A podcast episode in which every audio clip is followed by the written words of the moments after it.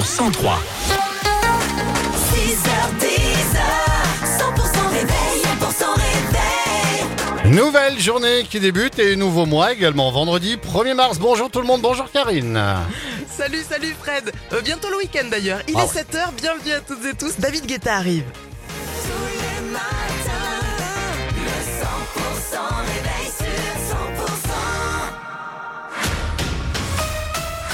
L'actu dans votre région, c'est avec Pauline Chalère. Bonjour Pauline. Bonjour Fred, bonjour à tous. Après le grave accident de route de mardi avenue des Pyrénées à Auch, le conducteur du camion a pu être identifié. Il a été placé en garde à vue ce jeudi pour blessures involontaires et délit de fuite. Garde à vue qui a été levée dans la soirée. Le routier avait fauché un octogénaire qui traversait et ne s'est pas arrêté après l'accident. Alors a priori, il ne se serait pas rendu compte que la victime est passée sous ses roues. Euh, L'homme de 80 ans a été depuis opéré à l'hôpital Purpan mais reste placé dans un coma artificiel. Les victimes collatérales du blocage de l'A62. Depuis un mois maintenant, l'autoroute est coupée entre Montauban et Agen par les agriculteurs en colère, obligeant les usagers à faire parfois de gros détours par le réseau secondaire, y compris les camions. La Fédération nationale des transporteurs routiers a d'ailleurs interpellé le préfet du Tarn-et-Garonne sur cette situation. Une action à l'abattoir de Saramon ce vendredi. Une délégation de la FDSEA et des jeunes agriculteurs du Gers sera reçue euh, par l'abattoir de Saramon ce matin pour échanger sur les problématiques des revenus de la filière avicole. Cette action est conjointe d'ailleurs avec le département des Landes. Malgré la neige de retour en abondance cette semaine, l'hiver 2023-2024 est le troisième le plus chaud jamais mesuré en France et se conclut par un mois de février excessivement doux selon Météo France. Entre début décembre et fin février, le mercure devrait dépasser d'environ 2 degrés les normales de la période 91-2020 derrière les hivers de 2020 et de 2016. Le risque d'avalanche qui devient un petit peu moins important dans les Pyrénées, il reste toutefois d'un risque marqué d'un niveau 3 sur 5 en Andorre, sur la Haute-Ariège ou encore dans le Couseran. L'Ariège qui reste donc en vigilance jaune pour avalanche, c'est du jaune également sur le Gers, mais toujours pour cru.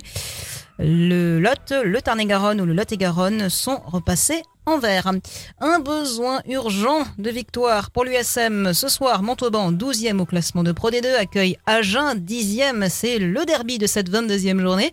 Les Verts et Noirs restent sur une inquiétante série d'une seule victoire sur les 7 derniers matchs.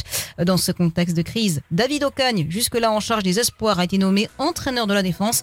Il espère voir un nouveau visage pour son équipe ce soir. C'est les va-et-vient du rugby. Un coup on est en haut, un coup on est en bas. Les joueurs, je les connais bien. Les, les deux capitaines, euh, Viga et, et Carl Witkins, étaient capitaines à Béziers. Donc euh, voilà, on en a vu d'autres, on va dire ensemble, et, et on va faire tout pour se relever encore de ce faux pas. On sent que l'équipe est pas en confiance, donc euh, il faut que je leur redonne de la confiance. Il faut que on mette de l'énergie. Il faut qu'on communique euh, positivement. Ça, c'est très important pour l'équipe. Et donc on va essayer de, de régler ces petites choses et, et d'être ensemble surtout. Mais je crois qu'il faut qu'on montre un- une belle image, autant en attaque qu'en défense. Et puis j'espère que voilà qu'on arrivera à faire les choses.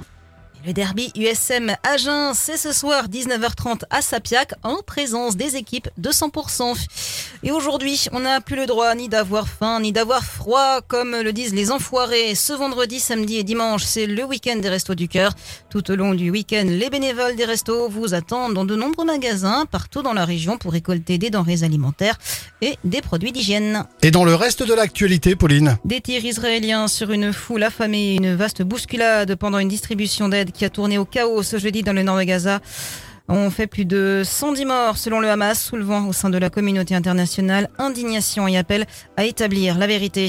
L'opposant russe Alexei Navalny doit être enterré ce vendredi dans un cimetière de Moscou après une cérémonie d'adieu dans une église à laquelle son équipe a appelé ses soutiens à participer malgré le risque d'arrestation par la police.